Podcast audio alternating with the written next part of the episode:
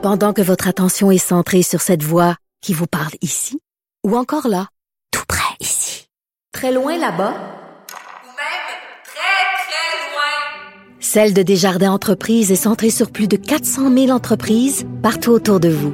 Depuis plus de 120 ans, nos équipes dédiées accompagnent les entrepreneurs d'ici à chaque étape pour qu'ils puissent rester centrés sur ce qui compte, la croissance de leur entreprise.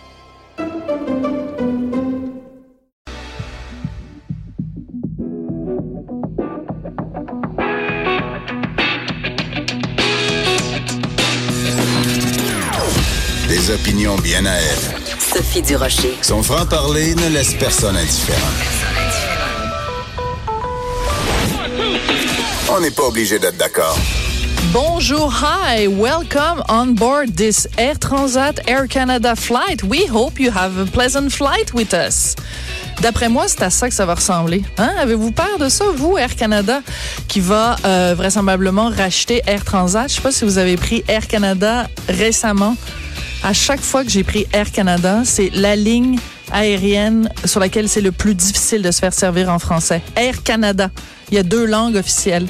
Ça m'est déjà arrivé une fois sur un vol Air Canada de me plaindre auprès d'un agent de bord parce qu'il n'était pas capable de me parler en français. Et il m'a répondu en anglais, I speak Greek. Do you speak Greek?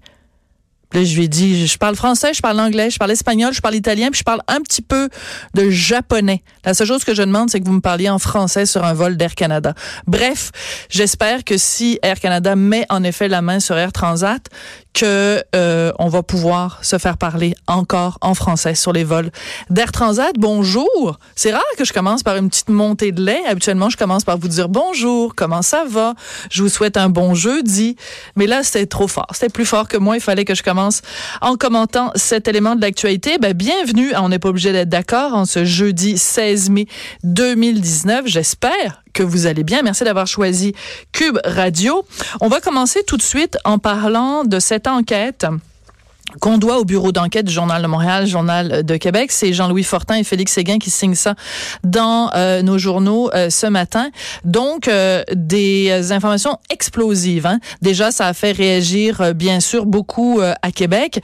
Des allégations de fabrication de preuves qui visent l'unité permanente anticorruption, donc l'UPAC. On va en parler avec Jean-Louis Fortin, qui est chef du bureau d'enquête du Journal de Montréal, Journal de Québec. Bonjour, Jean-Louis. Bonjour Sophie. Jean-Louis, avant qu'on commence, c'est important de spécifier évidemment pour nos auditeurs que au bureau d'enquête, vous, votre rôle, votre mandat, c'est de fouiller puis de trouver de l'information, pas de la commenter. Donc, il y a des choses que tu peux nous dire, il y a des choses que tu peux pas nous dire, mais ce que je veux qu'on fasse ensemble cet après-midi, c'est qu'on décortique cette histoire-là et euh, étant entendu évidemment que toi tu peux pas la commenter, tu peux pas nous donner ton Non. opinion. Hein? C'est juste pour... Je euh, ne peux pas la commenter, puis il y a- il y, a des choses que je sais que je peux pas encore dire, mais je peux quand même en dire beaucoup pour qu'on comprenne le contexte, parce que ce qui se passe présentement en coulisses au Québec, euh, j'ai rarement entendu une histoire avec autant d'implications politiques, policières, judiciaires. Ça pourrait être un vrai scandale qui est en train de se dérouler euh, euh, sous nos yeux présentement là, dans l'appareil politico-judiciaire. Fait c'est bien important de faire toutes les nuances, je pense qu'il y a beaucoup de choses à expliquer euh, là-dessus. D'accord. Alors, on va commencer par le début. Donc, l'UPAC, on le sait, donc unité permanente anticorruption. On a tous été très surpris de voir Robert Lafrenière, l'ex-commissaire qui a démissionné vraiment de façon très surprenante le 1er octobre dernier, jour justement des élections. Euh, là, ce qu'on apprend dans euh, ton texte que tu signes avec euh, Félix ce matin, c'est qu'il y a un ex de l'UPAC qui a fait des révélations auprès du directeur des poursuites criminelles et pénales. Qu'est-ce qu'on sait exactement des déclarations de Monsieur André Boulanger? Ouais, André Boulanger, donc, qui a été bras droit, euh, comme tu le dis, de Robert Lafrenière pendant quelques années, jusqu'en avril 2018, avant que lui-même euh, ne quitte, et il a décidé de se mettre à table. Il faut bien comprendre quelque chose présentement, Sophie. Il y a une enquête euh, qui est menée par le Bureau des enquêtes indépendantes, le BEI. Là. Le BEI, là, c'est l'organisme qu'on a créé en 2016 pour enquêter sur la police. hein, parce que si tu veux faire la lumière sur des allégations, d'irrégularité au sein de la police. Tu peux pas demander à un autre policier d'enquêter la police. C'est sûr.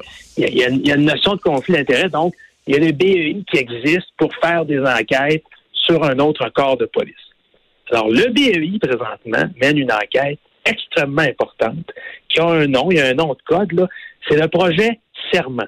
Un serment comme un serment, un serment d'allégeance, un serment, de- de- d'honnêteté, de, Ouais. effectivement. L'enquête Serment se- s'intéresse à, à des allégations de fabrication de preuves, à des allégations de techniques d'enquête douteuses Ouais. qui auraient été utilisées à l'UPAC pendant plusieurs années. C'est là où on en est présentement. Là. Les policiers du BEI ont vraiment entre leurs mains des allégations explosives euh, sur la manière dont l'UPAC a mené ses enquêtes. OK. Je, je Euh, je m'interfère ici juste deux secondes, Jean-Louis, parce que c'est important. Là, quand on parle de fabrication de preuves, quand t'es policier ou quand t'es enquêteur, c'est à peu près la pire affaire que tu peux faire. Ben oui. Inventer de la raisons. preuve, ça va contre toute éthique, contre toute morale, contre tout professionnalisme, et c'est passible de, je veux dire, c'est un geste criminel. là. Ah, ben, tout à fait.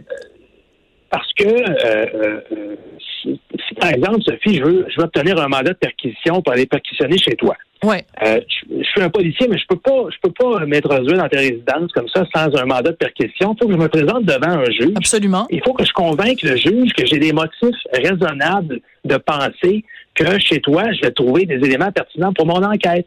Si je pense, par exemple, que tu es une trafiquante de drogue, ben, j'explique au juge, écoutez, euh, Sophie, on l'a vu euh, dans les derniers jours euh, trimballer des, des sacs douteux, il y a des, des échanges d'argent comptant. On pense que dans donc, je vais, je vais convaincre J'aime pas tellement avec- ton exemple, Jean-Louis. J'aurais préféré Qu'est-ce que tu aurais préféré? ben, que tu inventes quelqu'un qui s'appelle euh, Sophie Charbonneau, je sais pas. Sophie Pourquoi Charbonneau, moi? Je veux, m'introduire dans la résidence de, de Sophie Charbonneau. Voilà. Sophie Charbonneau, mais qu'est-ce que tu veux? J'ai des motifs raisonnables de croire qu'elle est une trafiquante de drogue. Alors, je présente les fruits de, de mon enquête au Ouais. juge et le juge, sur les informations euh, euh, que je lui que je lui déclare sous serment, euh, euh, je te rappelle que l'enquête s'appelle Serment, c'est ça, joli Euh, clin d'œil.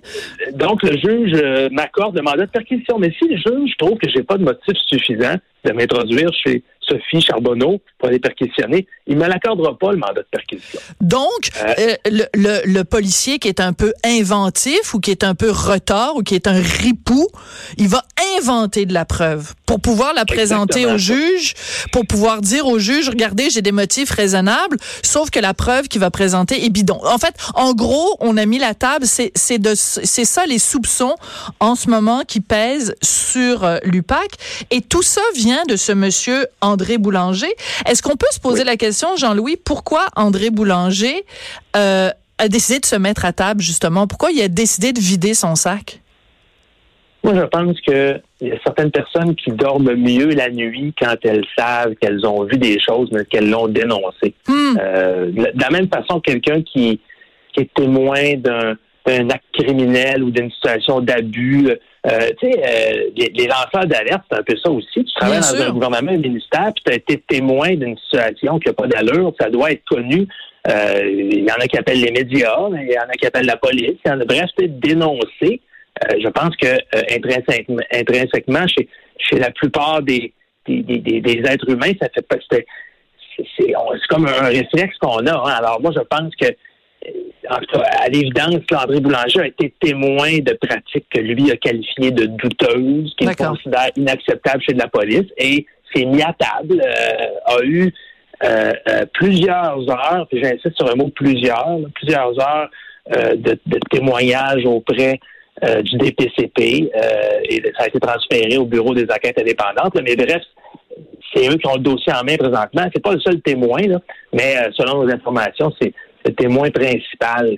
Euh, puis il était bien placé pour savoir ce qui se passe à l'UPAC. C'est le numéro 2. Absolument. C'est le bras Ouais. droit de, de Robert Lafrenière, on, le- on le rappelle. Bon, il y a, y a d'autres ramifications. C'est-à-dire que, bon, donc il y a, y a ça qui se passe et on se rappelle évidemment tous de cette arrestation spectaculaire de, euh, du, de Guy Ouellet, qui, qui était député à l'époque. Ça, c'est en octobre 2017. Je sais qu'il y a des choses que tu peux nous dire, des choses que tu peux pas nous dire. Est-ce que on doit faire un lien? Autrement dit, est-ce que André Boulanger aurait prétendu ou affirmé que la preuve fabriquée était une preuve contre Guy Ouellet ou pour obtenir un mandat de perquisition chez Guy Ouellet? Ce que je peux te dire, c'est que il y a effectivement, Guy Ouellet est arrêté dans le cadre d'une enquête de l'UPAC qui s'appelait Projet A. Oui. Le projet A, là, ça avait été lancé par Robert Lafrenière lui-même pour découvrir qui était le ou les méchants à l'intérieur de son organisation qui parlait aux journalistes, qui Oui. commettaient le crime odieux de euh, euh, donner de l'information à des journalistes.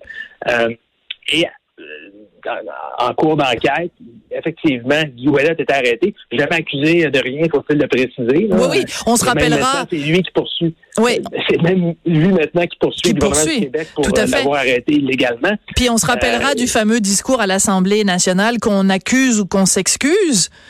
Eh ben, on n'a pas accusé, puis personne s'est excusé jusqu'ici, à ce que je sache. Non. Alors, euh, oui, effectivement, certaines des des, euh, des, euh, des confidences de- d'André Boulanger, l'ancien numéro 2 de l'UPAC, au DPCP et au BEI, ça porte sur la façon dont a été euh, mené le projet A euh, euh, par l'UPAC.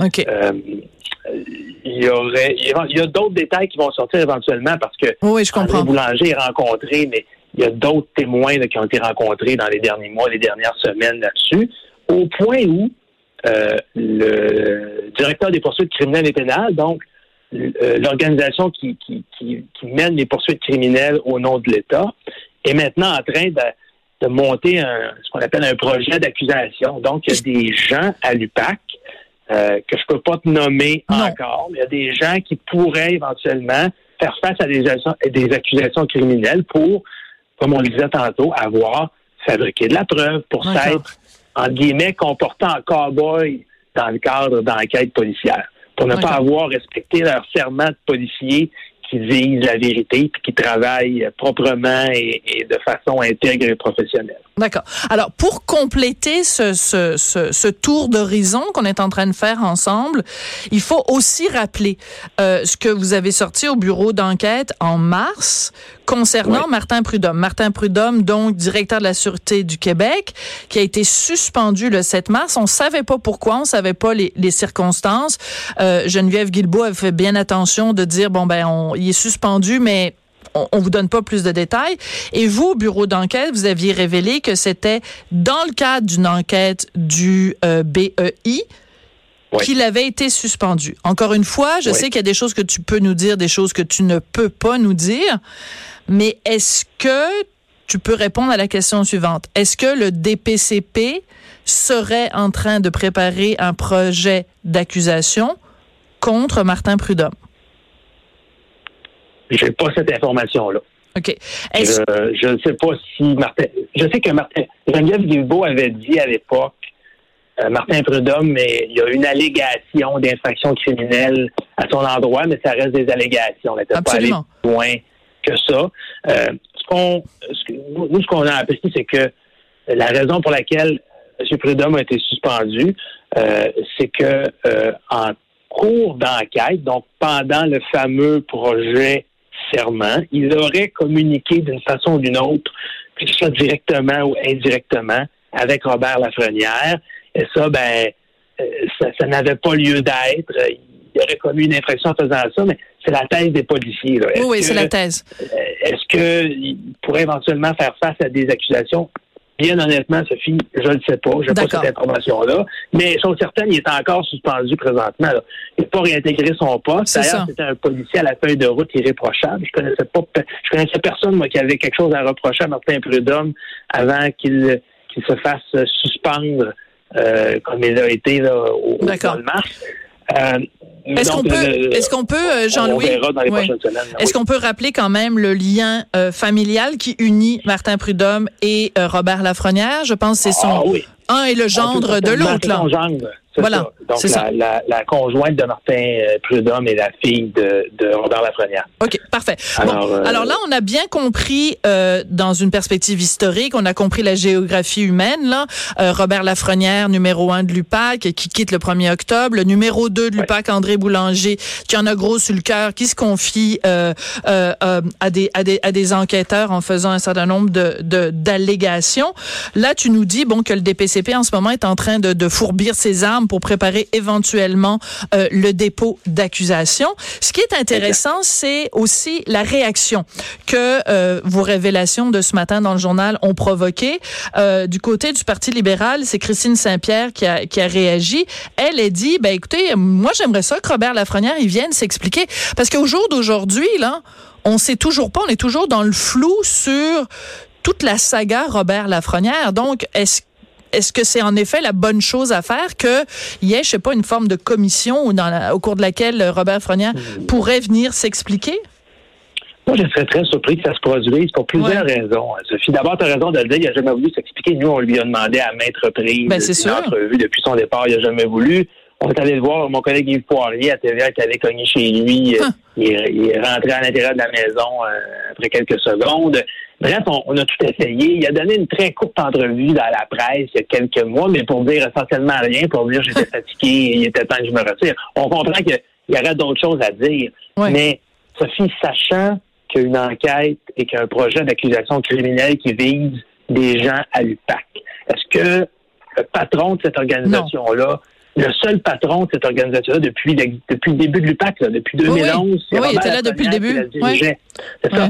Sachant qu'il y a des accusations qui pourraient être déposées éventuellement contre des gens à l'UPAC, est-ce que le patron de cette organisation-là va aller témoigner en commission parlementaire et risquer de, de, de- d'influencer le cours de la Non, justice? c'est sûr. Moi, je ne pense pas. Ou de- ou de- pas avoir la première débarquer en commission parlementaire Non, euh, non. les prochaines semaines. L'ex, l'ex-patron, hein, faut bien dire évidemment Oui. l'ex-patron. Euh, ben non, il va pas rien dire de toute façon. Il ne dira rien qui pourrait éventuellement euh, l'incriminer. hein, selon la fameuse phrase, tout ce que vous pouvez dire sera, euh, pourrait et sera retenu contre vous. Je veux juste revenir à la déclaration de, Christine Saint-Pierre, donc euh, qui est euh, euh, critique libérale en fait euh, en ces, en ces matières-là.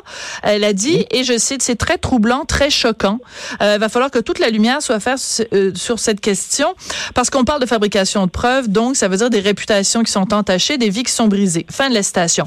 Mais ce que je trouve aussi très intéressant, c'est la réaction, euh, si tu permets que je la cite, de Gabriel Nadeau-Dubois de Québec solidaire. Il dit, il y a des matins en politique où on cherche des qualificatifs pour décrire une situation. Ce matin, c'est un de ces moments-là pour moi. Pour bien des Québécois, l'UPAC est devenu un champ de ruines. La question qu'on se pose ce matin, c'est par où on commence pour reconstruire la crédibilité de l'UPAC? Fin de la citation. C'est une motadine de bonne question. Par où on commence? Ben, il y a un nouveau patron à l'UPAC présentement par intérim, Ouais. bien sûr, Frédéric Gaudreau, mais euh, qui semble... euh, L'UPAC a, l'UPAC a fait un peu table rase sur l'ère Lafrenière. Hein? Il y a plusieurs enquêteurs qui sont partis. Euh, il y avait des gens sur le bord de la retraite, d'autres qui ont quitté pour d'autres corps de police. Présentement, ce qu'on nous dit, c'est qu'il y a beaucoup de formations qui se donnent, il y a beaucoup de jeunes qui sont là-bas, mais le, le- le- la direction de l'UPAC n'est plus du tout la même que ce qu'elle était il y a un an. Donc, est-ce que c'est nécessairement faire table rase sur cette organisation-là, qui est la Ouais. meilleure option? Euh, je ne sais pas. Je pense que ça prend une police anticorruption au Québec. Là. De la magouille, il y en a toujours eu. Puis, Ouais, moi, c'est pas demain matin que là où il y a, là où il y a l'homme, il il y aura de l'hommerie. Donc, je pense que c'est important, c'est important de dire aux, aux, aux bandits en cravate qu'on qu'on- qu'on les surveille. Là où je pense au niveau, euh, euh, l'impact pourrait être plus grand, c'est au niveau de tous les projets d'enquête Oui. euh, qui ont été ouverts par l'UPAC pendant cette période de temps-là, parce qu'on parle pas de, de quelques mois. là. Les allégations, Oui. présentement, qui sont Ça commence en du BAI, 2012. 2012 à 2018. Donc, Ouais. c'est c'est, euh, c'est 6-7 ans là, euh, pendant lesquels, selon les témoignages que euh, le BEI recueille, témoignages qui, je te le rappelle, là, ça n'a pas encore passé le test de la justice. Oui, oui, tout on à va fait. voir si des accusations vont tenir, mais selon les témoignages que le BEI recueille, là, il y aurait eu donc des, des, des vices de procédure, des fabrications de preuves, des, des policiers qui agissent en cow-boy pendant toutes ces années-là. Alors, peux-tu imaginer, par exemple, Sophie, si t'étais euh, euh, une avocate de la défense, hein, tantôt je te faisais passer pour une suspecte, Ouais. Une avocate de la défense, Je m'appelle Sophie Charbonneau, là. client, OK. ben, c'est ça. Euh, t'as un client qui a été accusé suite à un projet d'enquête de l'UPAC ou même qui a été reconnu coupable. la première chose que tu vas faire en lisant le journal Ben- ce matin, c'est que tu vas dire, ben, est-ce que mon client a été euh, euh, Injustement euh, accusé? Ben oui. Ben oui. Exactement. Est-ce que pendant l'enquête sur mon client, il n'y aurait pas eu également des vices de procédure euh, qui pourraient tout remettre en question? Parce que c'est pas compliqué. hein. Dès que la dès que la gestion de la preuve fait l'objet d'un relâchement, dès qu'il y a des motifs Ouais. euh, euh, faux qui sont présentés dans un juge, toutes les accusations peuvent tomber. Donc, euh, moi, je m'attends effectivement à ce qu'il y ait des avocats de la défense qui regardent attentivement ce qui se passe présentement puis qui vont continuer à le suivre avec intérêt parce que c'est pas exclu qu'il y en a qui s'adressent au juge qui disent Euh, moi je demande que les accusations contre Absolument. mon client euh, soient, soient complètement abandonnées parce qu'on voit qu'à l'UPAC, euh, selon ce qu'on entend, là, il y avait des il y aurait eu de la, des, procédures irrégulières. Alors, pour moi, le plus gros impact, ça va être celui-là. Autant il y a Mm. quelques années, il y a quelques mois, il y avait le fameux arrêt de Jordan où on disait ben, il y a des, des accusations qui vont être qui vont tomber parce que cause délais des délais. judiciaires sont Mhm. trop longs. Peut-être que là, on aura une série d'accusations qui vont tomber parce qu'il y a eu des vices de procédure. On n'est pas encore là, mais c'est une porte qui s'ouvre là, pour, pour- des avocats de la défense. Ben, tout à fait. Et écoute, je, je reviens sur ce que tu nous as dit au début. D'entrée de jeu, tu as dit que euh, de mémoire, euh, tu te souvenais pas d'avoir euh, vu quelque chose qui était qui avait autant d'implications euh, politiques, euh, judiciaires, euh, policières. C'est un peu, bon, je vais faire une comparaison extrêmement vaseuse, évidemment, toute comparaison étant pouvant potentiellement être, être boiteuse, mais c- ça commence à ressembler un petit peu à notre, notre Watergate québécois, là. Ah, écoute, ça- on, on le disait hier dans la salle de nouvelles, sans finir en film, en ligne. Ben là, Il y, a- il y a des éléments là-dedans qu'on pense qu'on pensait qu'ils existaient seulement dans la fiction. Là. Ah. Euh, c'est Lupac Gate. C'est Lupac Gate. C'est des allégations de manquement à l'intégrité au sein même de la police qui devait faire respecter. Absolument. Tu sais, Non, mais c'est comme ironique. Mais c'est ça l'ironie. C'est tu mets des gens en place pour euh, euh, être comme des chiens de garde de la de la la probité. Et eux-mêmes, il y a des soupçons de manque de probité qui pèsent contre eux. Moi, la question que je veux poser, c'est si en effet on en fait un film, moi, je sais pas, Rob- Rémi Girard pour jouer le rôle de Robert Lafrenière, il me semble que ce serait bon. Claude Legault pour faire... euh, Claude Legault pour faire, euh, je sais pas là, il me semble Claude Legault, je le mettrais n'importe où, de toute façon dans n'importe quel film. Puis euh, Moi, je suis convaincu qu'il y a déjà des producteurs qui sont en train de regarder si ça serait pas, euh, ça serait pas rentable de faire un film comme ça. on va demander, on va demander à Luc Dion de nous écrire un scénario de film là. Pourquoi pas? Pourquoi? Mais tu as raison de le dire, puis des fois, la, la réalité dépasse la fiction. Dans ce cas-ci, en tout cas, avec les éléments qu'on a entre les mains, avec, avec ce qu'on entend, ce qui ressort de l'enquête, C'est fou. nous-mêmes, on n'y on, on, on n'y croit pas, mais effectivement, là, ça, ça semble euh, ça semble plausible, là, tout, tout, tout ce qu'on tout ce qu'on entend.